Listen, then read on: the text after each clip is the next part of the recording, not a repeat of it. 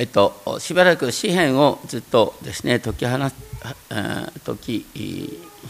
明かしてきましたけれども今日はその詩篇の最終回しばらくのうちは詩篇またやりませんので、え今日ですねせっかくの機会ということでお聞きください。で、えっと皆さんの州法の中にですねこのピンク色でですね支援144編というですね訳が出てると思います。これをぜひですね参考にと新科学と比べながらちょっと見ていただきたいと思います。いつも言いますがあの日本語としてちょっと不自然ですけれどもあのヘブル語のリズムをなるべく出そうとしてですねいますのであの両方参考にするとですね伝わってくる部分があるかなと思います。と詩篇を覚えるにあたってですね私たちのあの信仰っていうのはなんか知らないうちにですねあの日本のキリスト教っていうのはなんかあの道徳的とかあのよくね敬虔なクリスチャンっていう言葉ありますよね。あの僕あんまり好きじゃなくて敬虔なクリスチャンね。あの意外にあれなんですよ。その僕なんか証券会社にいたもんだからね。あのいつも上がるか下がるかとかね勝つか負けるかとかいう世界で生きてたんですけれどもあの意外に信仰っていうのはそういうドロドロしたあ世界に生きてる人にとってですね身近なものなんです。特に詩篇の祈りなんかもう本当にドロドロとしたですねあの自分の感情をですね告白するもので満ちている。実はですねあの私たち知らないうちにですねあのマインドコントロールに入っている部分なんですけどもあの一昨年ですね私このジェームス・フーストン先生の「あのキリストのうちにある生活」っていうのを訳させていただきましたけれどもその中でフーストン先生がおっしゃってることを中心にね知らないうちにギリシャローマ文化いわゆる西洋文明っていうのはあのストア哲学の影響を受けてる。ストア哲学っていうのはローマ帝国で流行った哲学です。何かっていうと自分の心を自分で律する。何が起ころうとも心が動じなくなる。そういうことを目指すのがストア哲学。なんですそれがね西洋経由でキリスト教がそういう形で歪んだ形で今度日本に入ってきたでしょ。日本はどういう国かっていうと知らないうちにやっぱり仏教文化が入ってますでしょ。仏教仏教文化っていうのは何かっていうとこれも要するに自分の内側のねあの心のあの動きにですね、えー、悩まされないっていういわゆる私たちの内側にはさまざまな欲求があるけれども、ね、欲求と煩悩と同一してそういうものから自由になることによって私たちは心の平安を保つことができる。私たちの人間の感情っていうのは一番根本的な感情っていうのは何かというと恐怖感情だ恐れ、ね、で恐怖感情とこれとそれとまたあのなんだ心の中に生まれる欲求っていうのはこうセットなんですよね。恐怖感情っていうのはコントロールできないと思うんですけどもこの欲求いわゆる煩悩を抑えることによって私たちは恐怖感情からも自由になる。だから煩悩を抑えることによって私たちは平安を保つことができるって話になるんです。でもね人間はやっぱりねあの欲求を持つ生き物なんです。ね。あの愛の交わりを求めるしね。乾いたら飲みたくなるしお腹空いたら食べたくなる。当然の感情なんです。聖書はその当然の感情を決して否定しません。支援の祈りは何かっていうとそういう人間の中に生まれる自然な感情を神様に向かってお祈りするっていうのが支援の祈りなんです。知らないうちにね。知らないうちに私たちあの自分の心を自分で制御できるようになることが理想だって思ってないでしょうか？自分の心を自分で制御できるんだったら聖書から詩篇省いたらいいんですそうじゃなくて私たちは自分の心を自分で制御できないからこそ詩篇の祈りを祈る必要があるんだっていうことを一番最初に覚えたいと思います。まあ今日はこれが分かればいいということなんですけどもね。でこの詩の表題はですねあのダビデによるって書いてありますね。そして 実はこのギリシャ語70人訳っていうのがあるんですけどもそそこではですねダビデによるの後にですね、えー、ゴリアテに対してっていう言葉が追加されているでゴリアテのことをですねイメージすると今日のこの箇所がとても分かりやすい。最初は褒めたたえられますように主がっていう言葉から始まります。そしてその方がさらに私の岩なる方って言われる。だから主は私の岩なる方私の安心の土台なんだっていうことを言っている。でその方のことをですねあの今ご紹介してもらいつつ私の役によるとですね私の手に戦いをこの指に戦闘を教える方って訳すことができる。ダビデがあの巨人ゴリアテと戦った時にどうやって戦ったか。ね。結局あれでしょ？あの川から5つのなめ滑らかな石を選んできてそれを透石袋に入れて石投げを手にしてですねこのゴリアテに向かっていったわけですよ。そして手を袋の中に入れて石を一つ取り取り出して石長でそれを放った。そしたらその石がペリシテ人の額にね当たった。だからダビデはペリシテ人と何で戦ったかっていうと指と、ね、手で戦った。指と手で戦ってね、ゴリアテってのは身長が286センチあったっていうのね身長286センチある巨人に対してですね指と手で戦って勝ったんですよ。ね、そうするとこう指と手の話っていうのはここのところでとても印象深いでしょ。厳密に言うと新科学で戦いっていう言葉は一つの言葉で訳されていますけれども実は手に戦い指に戦闘それを教える方って書いてある。だから手と指を使って巨人と戦うことができる。その戦い方を神様教えてくださるんだって言うんです。でもねあの多くの人聖書の中で一番有名なことを覚えてるのね何ですか？あなたの右の方を打つ者には左の方を向けなさいね？でもあれは何の教えかっていうとどっちかっていうとローマ帝国の軍隊に対して無謀な戦いを仕掛けな仕掛けないようにとかまた復讐の連鎖にならないようにっていう教えですよね。一方で悪魔の策略に対して固く立つことができるように神の全ての武具を身につけなさいって戦い方を教えてる箇所もあるんですよ。私たちはこの世で生きていく時にやっぱり負けてはいけない時があるんです。ね。最初から負けるつもりだったら野球見てたって面白くないよね。勝とうと思うから楽しいんだよ。勝つことは大切です。それが復讐の連鎖にならないようにって言ってることだけであってですね負けてはならない戦いはいつも目の前にあるんです。神様は戦い方を教えてくださって勝利を与えてくださる方なんだ。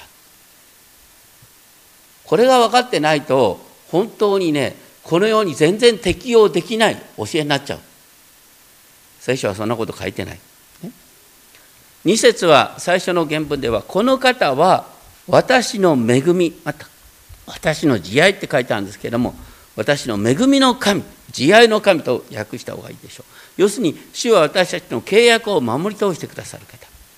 さらにこの方が私たちを敵の攻撃から守る私の砦また私の砦の塔と訳すことができる。そして私のための救いなんだ。主は私一人に目を留めてくださる方なんだっていうことが書いてある。それからさらに私の盾この方のもとに私を身を私は身を避ける。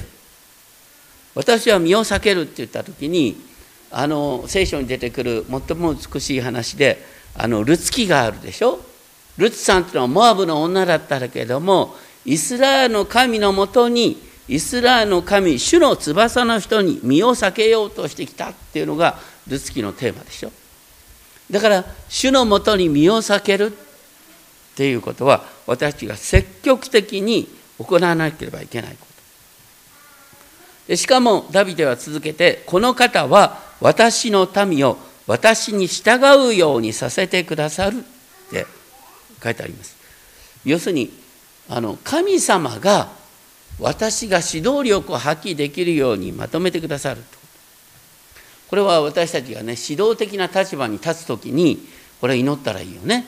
指導的な立場に立つ時に神様がね人々が私のね言葉に従うことができるように神様が人々の心を変えてくださいってこと。大体ね戦いっていうのは大体グループでなされる。グループで戦って勝つか負けるかっていうのは大体そのチームワークの良さっていうのが一番の鍵になるでしょ。それ指導者のもとにまとまるってことは大切なこと。それをダビデは率直に祈ることができる。で3節で「主よ人とは何者なのでしょう？これを知っておられるとは。人のことは何者でしょう？あなたが顧みられるとは」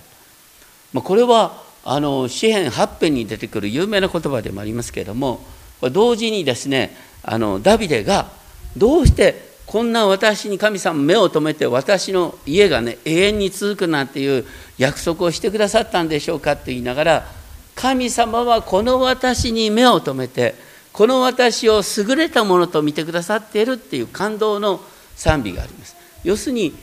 私たちは、ね、今ここにいるのは神様が一人一人に目を留めてくださった結果として神様が招いてくださった結果としてみんなここにいるんだよっていうことなんです。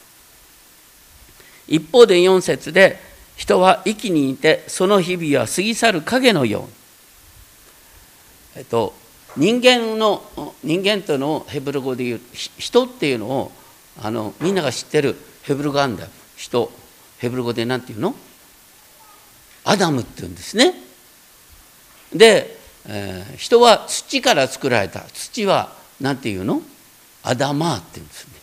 で אדמה から作られたから אדם って言うんです。人間は要するに אדם אדמה から作られた。そして人間は悪則が働くけど最終的にアダムアダムはアダマーに帰る。でそういうことが聖書の言葉で言われている。あなたは土だから土に帰る、ね、そのような、ね、ことを覚えると結局アダムなんかあの本当にですねえー、すぐに消え去る。息のよう。だから大切なのは本当にですね創造主なる神にいつも立ち返るということを創造主が私たちに息を与えてくださっているおかげで生きてるんだよということをいつでもどこでも覚える必要があるということですね。で5節から7節のことね「主よ天を押し曲げて降りてきてください」これはみんながよく親しんでる詩篇がありますよね。どこ？ね、詩篇18編っていうのはね詩篇18編っていうのは面白い詩篇があるんです。それは何かっていうとですねあのダビデが自分の生涯の最後にねどうしてダビデは、ね、多くの人からあ多くの攻撃から守られてこのようにね王として全うできたのかっていうことをダビデがあ言ってるのが詩篇18編。そのことがサムエル記第2の22章にも出てくるんですけどもね。ダビデはその中でこんなふうに言っている。主は天を落ち曲げて降りてこられた。国軍をその足の下にして主は天に雷鳴を響かせご自分の矢を放って私の敵を散らし凄まじい稲妻を放ってかき乱された。主は糸高きところから御手を伸ばして私を捉え大水から私を引き上げられましたっていう劇的な表現が書いてある。要するにダビデが戦いで苦労している時にね主ご自身が天から降りてきてダビデのために戦ってくださったっていう場面が書いてある。んですそしてその理由は何かっていうとね私の敵は私より強かった。一方神様は私を喜びとしてくださったからだ。って書いてあります。神様は一人一人をご自分の喜びとしてくださって、ね、あなたが、ね、この世の中で苦労しいじめに遭ってる時に、ね、神様があなたの側に立って、ね、あなたの敵と戦ってくださる。これが詩篇に繰り返されているテーマなんです。だからパウロは言いました。神が私たちの味方であるなら誰が私たちに敵対できるでしょう。5節で「主よ山々に触れて噴煙を上げさせてください」これも詩篇18編の、ね、祈りなんですけれども「地は揺らいだ地は揺るぎ動いた山々のもとも震え揺れた」っていう表現がある。それは何かって主がお怒りになったから。主の怒りはあなたの敵に向けられてる。主はあなたを守るために怒りを発しておられる。私たちは知らないうちにこれもね聖書の教えをね誤解してるんですね。これも西洋の中でちょっと歪んでしまった教えです。いつも最後の審判神様上から見ててね人の愚かな沖縄を行いを見ててねいつも点数をつけてね。そして最終的にねいい人を天国に悪い人を地獄に落とす。いわゆる最後の審判中心の聖書理解これはねあの簡単に教えられるからいいんだけどもでも本当にですねあの神様のイメージを歪めてしまいます。聖書に出てくる神様は何かというとあなたを本当に大切な子供のように思ってあなたを守るために天から降りてきてあなたの敵と代わりに戦ってくださるっていうのが聖書に出てくる神様のイメージなんです。神様はねあなたの敵に対して怒りを発せられる、ね、これはちょうどあの神様の愛っていうのは親子の愛に例えられる。親が本当にですね場合によっては自分の子供の命を守るために自分の子供を守るために社会的地位を捨ててでも子供の側に立って戦おうとすると。それが本当の親だと思うでしょうみんな。ね。神様はそれと同じようにご自分が天から降りてきてこの地に下ってきて戦ってくださるんだ。それがイエスにおいて現れる。イエス様は神の御子。神の御子が全ての栄光をね捨てるようにしてこの地に下って私たちのために戦ってくださる。最終的にねご自分が十字架にかかることによって死の力を打ち破ってくださったと。それが聖書に出てくるイメージなんです。とにかくダビデがこの詩篇144編でまたは詩篇18編で言ってることは神様はあなたの側に立ってあなたのために戦ってくださるということなんです。一方ですね改めてダビデは敵の生き方をですねここで あの言ってるのは敵の生き方8節ですけれども8節と11節で同じ言葉が言われるんですけれども彼の口は虚しいことを語る。その右手は欺きの右手ね。あの右手っていう言葉が繰り返される。右手っていうのは力の象徴だから。しかも彼らは口で虚しいことを語る。また新科学では嘘を言うって書いてあります。要するにあの私の敵は卑劣なんです。ずる賢いんです。神様どうにかしてくださいっていうことをここで訴えてるんです。でそういう中で9節でですね改めて神よあなたに新しい歌を私は歌うっていうのは、ね、神様が私のために戦ってくださる方だから。そして10節でね、えー、神は王たちに救いを与えダビデの子孫にも救いを与えてくれる。そしてそのしもべダビデを悪の剣から解き放たれる。面白いのはね一番最初はね神様はダビデに手と指で勝利することを教えてくださったって言って。でもここで言ってるのは神様はダビデをね悪の剣から解放してくださる。だから戦いがない状態に神様は変えてくださるってことを言ってるんですね。であの一見ね戦うか戦わないかっていう違いがあるようなんですけれども共通してるのはね神様が私たちの側についてくださるのかね神様は私たちの側についていないのかっていう。神様が私たちの側についている時に私たちは勝利をすることができる。だから大切なのはあなたの戦いまたあなたの働きが主にある戦い主にある仕事とされるってこと。どうしたら主にある仕事とされるんですか？どうしたら主にある戦いとされるんですか？単純明快です。神様私はあなたの栄光のために働きます。あなたの栄光のためにね試合に出ますっていう気持ちで神様にお祈りしながら出ていったらいいっていうことですね。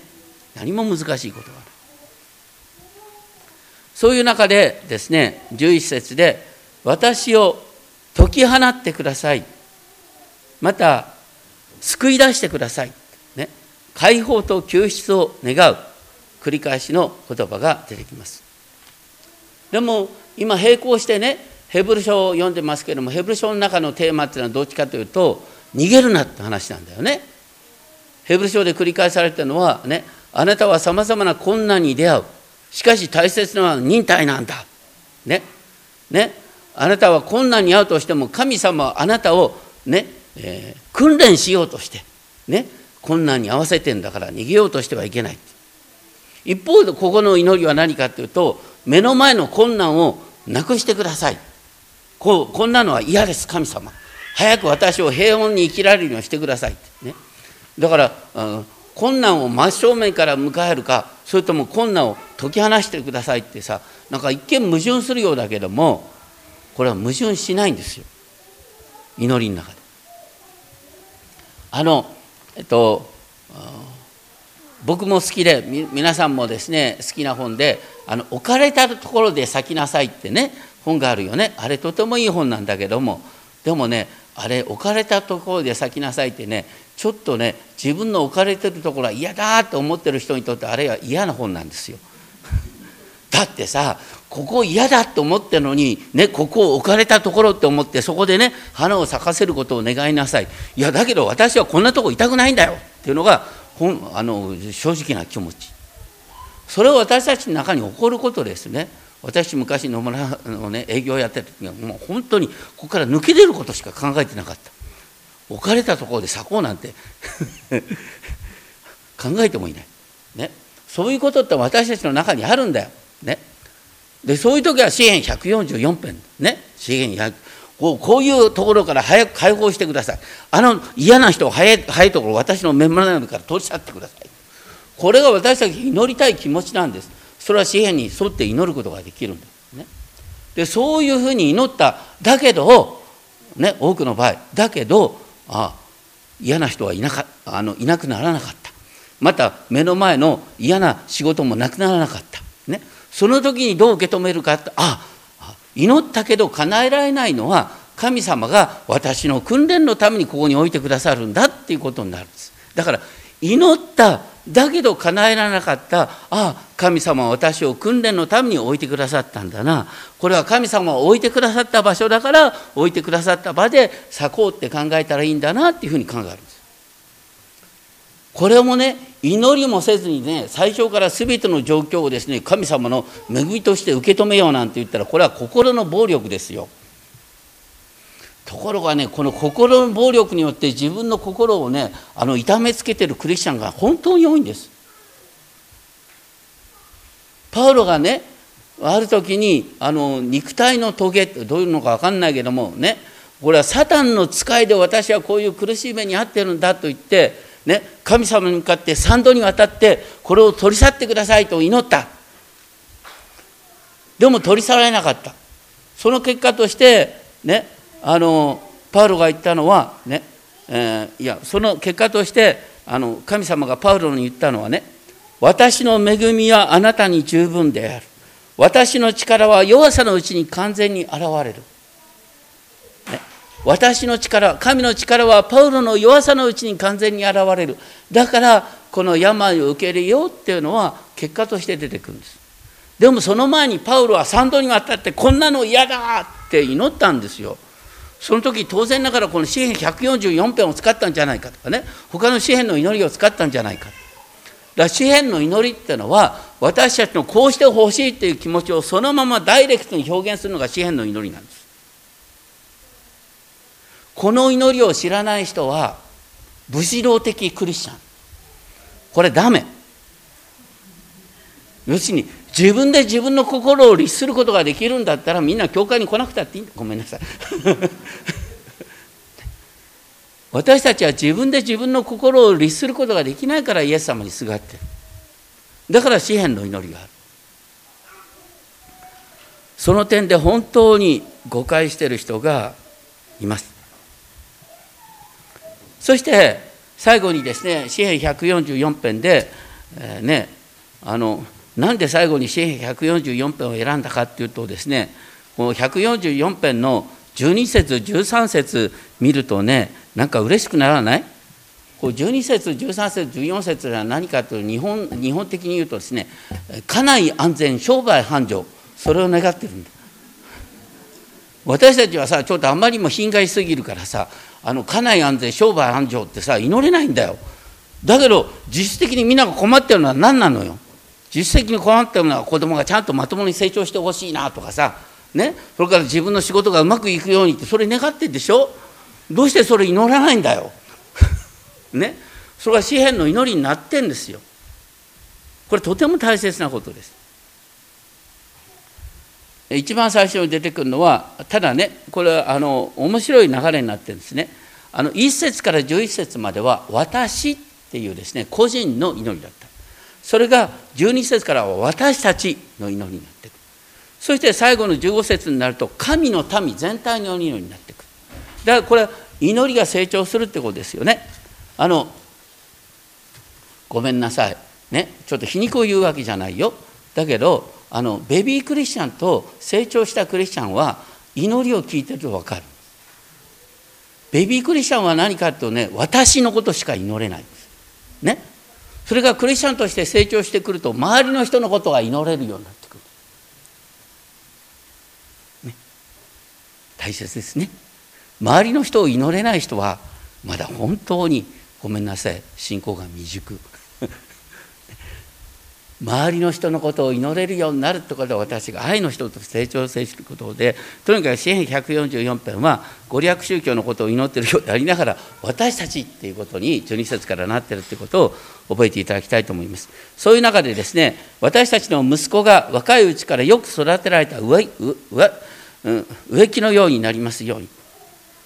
またこれはね、まあ、息子たちがすくすとたくましく育つことって分かりますね。でこの次の娘らの話はちょっと翻訳がなかなか難しいんで僕はこういうふうに訳してみたんですが娘らが宮殿を飾るために刻かれた刻まれた柱のようになりますように。これはあの女性としての美しさとして成長するとかまた宮殿を飾るための柱っていうのはその宮殿を飾る柱があることによって宮殿が豪華に見えるよね。だからねその人の存在がその周りの人をねこう豊かにするとそういうイメージがある。だから私たちが成長するっていうのは周りの人を幸せにできるようなそういうものとして成長するっていう言葉がこの言葉になってるのかなと思います。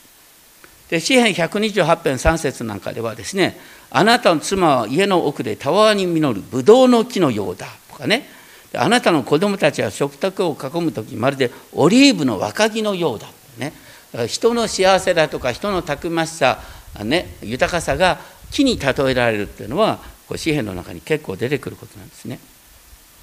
そういう中で13節14節で私たちの蔵がもろもろの産物で産物で満ちますように。羊の群れは幾千幾万となりますように。私たちの野に、ね、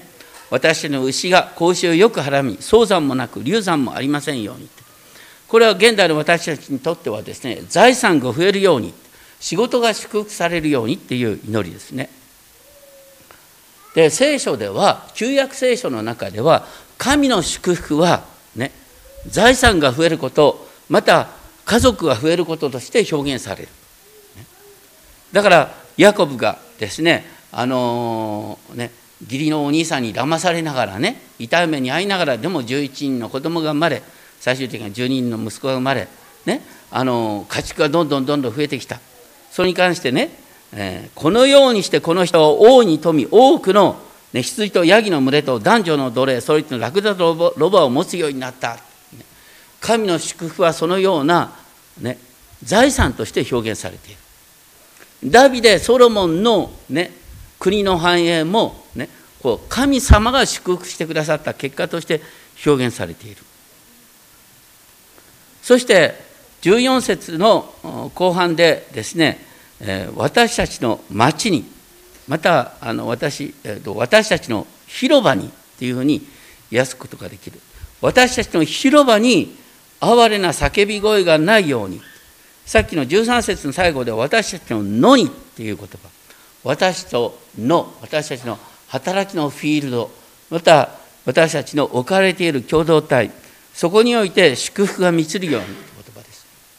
で聖書によるとねどういうどのような人は祝福を受けどのような人は呪いを受けるって書いてあるかというと単純明快にねこれ新明記28章新明記28章は祝福と呪いがセットに書いてあるところですね。新明記28章で書いてあるのは、ね、主はあなたの体のみああなたが主の御声に真剣に聞こうとするなら、あなたが主の御声に真剣に耳を傾けるなら主はあなたの体の実賢む者大地の実りを豊かに恵んでくださる。その恵みの蔵天を開き時にかなって雨をあなたに与えすべての技を祝福される、ね、主の御言葉を本当に大切に思うならあなたの人生は祝福されるんだよっていうことが詩編あの新明記28章の1節から14節に書いてある。そして新明記の15章あの28章15節以降では何と書いてあるかというと呪いのオンパレード。ね。ノロノンパレードは何かというとあなた方が主の御声に耳を傾けようとしないのであなたにあらゆる病気あらゆる災いが襲う。それから遠い国からねバビロン帝国によるですねあの攻撃までも示唆されていてそしてあらゆる呪いが下るということが書いてあります。それは何かというとここのとこに書いてあるように町の中にね哀れな叫び声が満ちるようになるよっていうことがあの新明記28章では示唆されてるんです。ダビデはそのモーセの、ね、言葉を思い描きながら、ね、私たちの民がそのようなことになりませんようにって祈ってるんです。で最後にですね主の祝福のうちに生かされる幸いが、ね、15節は幸いなことよこのようになる民は幸いなことよ主を自らの神とする民はですね。言ってることは本当にね、えー、私たちのが幸せになることができるのはね何よりも神様の祝福が私たちに向けられるかどうかなんだ。だからいつでもどこでも神を第一にしていったらいいんだよっていうことなんです。ただねなんで私たちが時にいわゆるご利益宗教的な祈りに対して否定的かっていうとですねそれはあの知らないうちにね神様の祝福を受けた者は豊かになる。そして貧しくなるのは神様の懲らしめだ。また反対に呪いとして貧しくなることがあるんだっていうことが新明記28章に書いてあることをあのねいわゆる短絡的に捉えてね特にアメリカなんかではこういう人が生まれてくるんですね。仕事がうまくいった。これはこの人が実は隠された神様に対する信仰が熱心だから。信仰の熱心のおかげで仕事がうまくいってる。反対にね貧しくなってる人。それはねあの親の因果が子に報いじゃないけどもね不信仰な家系であるがゆえに、ね、神の呪いを受けてるんだっていう解釈に変わってくる、ね、それはねとんでもない誤解、ね、で聖書に書いてあるのは、私たちの信仰すらも、ね、信仰すらも神の恵みなんだ、ね、この支援で書いてあったようにね神が私たちに目を留めてくださった。私たちを心に留めてくださった結果として私たちが主を信じ主を愛するようになっている。だから信仰すらも神の技であって、ね、信仰は私たちが誇れることではない。でそういう意味であのご利益宗教的になってですねうまくいってるのはあなたの信仰が立派だからうまくいかないのはあなたが不信仰だからっていう解釈になってはいけませんよっていうのは新約の方で繰り返されるんですね。でも、ね、だからといって忘れちゃいけないことがある。それは何かというと神様は私たちに祝福を望んでおられる。で私たちはその祝福を大胆に望んでいいっていうことですね。私たちは世の中で人間関係で困るんです。その時に神様このね問題を明らかにしてください。私が正しいっていうことをみんなが理解してくれるように神様私を守ってくださいという祈りは詩篇の中に満ち満ちてるんです。また私はこうなんでこういう目に遭わなきゃいけないんですか？私をこういう状況から救い出してくださいっていうのも詩篇の中に満ち満ちてる。私たちはそのような正直な気持ちを神様に訴えることができるんです。でもその結果としてねああでも神様は私に訓練の期間としてね私がより謙遜になることができるためにこういうねちょっと苦しみを与えておられるのかなっていう形に結果的に受け止められるようになります。でも祈りの段階では私たちはダイレクトに神様に訴えることができる。私たちの中に心の葛藤があるのは当然です。ね、これもフーストン先生が昔訳されたあ書いた本で「心の渇望」っていうのがありますけれども私たちの中にはさまざまな心の渇望渇望英語にするとハーツディザイアハートハートのディザイア、ね、私たちはさまざまなディザイアを持ってるんです。願望を持ってるんです。それは大切なことです。でも私たちの心の奥底にある願望は何かというと神との交わりなんだ。本当に大切なのは神との交わりなんだ。私たちは神の愛神の愛の交わりを求めているんだ。えこの世にあるさまざまな、ね、あのものに対する、ねえー、こう望みだとか栄養に対する望みだとか。でそれは全部本物の限りに過ぎない。本当の私たちの心の奥底にある望みは何かというと神様に対する渇きなんだということです。でもねあのいわゆるこの世の日本なんかにある半神論的なね神観というのは神がどなたかっていうのは不明確でしょ？でも聖書においては神がどういう方かっていうのは明確なんです。でその神、ね、唯一明確な神との交わり。私たちの信仰とは神との交わりなんです。全てを神との交わりの中で解釈する。そして神様は全てをご存知で私たちの願いもご存知だからね神様に何を言っても大丈夫だってことですね。でも祈りの中で私たちのいわゆる願望が清くされていく。単なるご利益宗教的な願望ではなくして本当にこの世の平和を実現するような願望へと変えられていく。でもその最初のプロセスでは私たちの本当にですね正直な思いを神様に訴えることができるということを本当に忘れてはいけません。とにかくあのちょっとこのこの後しばらくの間詩篇のメッセージはなくなりますけれども皆さん家で詩篇を読みましょうね。詩篇を祈ると私たち自分がね本当に自分の気持ちをね正直に神様に訴えることができるようになるんです。正直に神様に気持ちを訴えた結果として人を許すことができるようになる。また物質欲から解放されてきます。でもね物質欲から解放されるためにまず自分が願いたいものを神様に訴えてみるのがいいですよ。結果的に解放される。そういうねやっぱり信仰っては回り道なんです。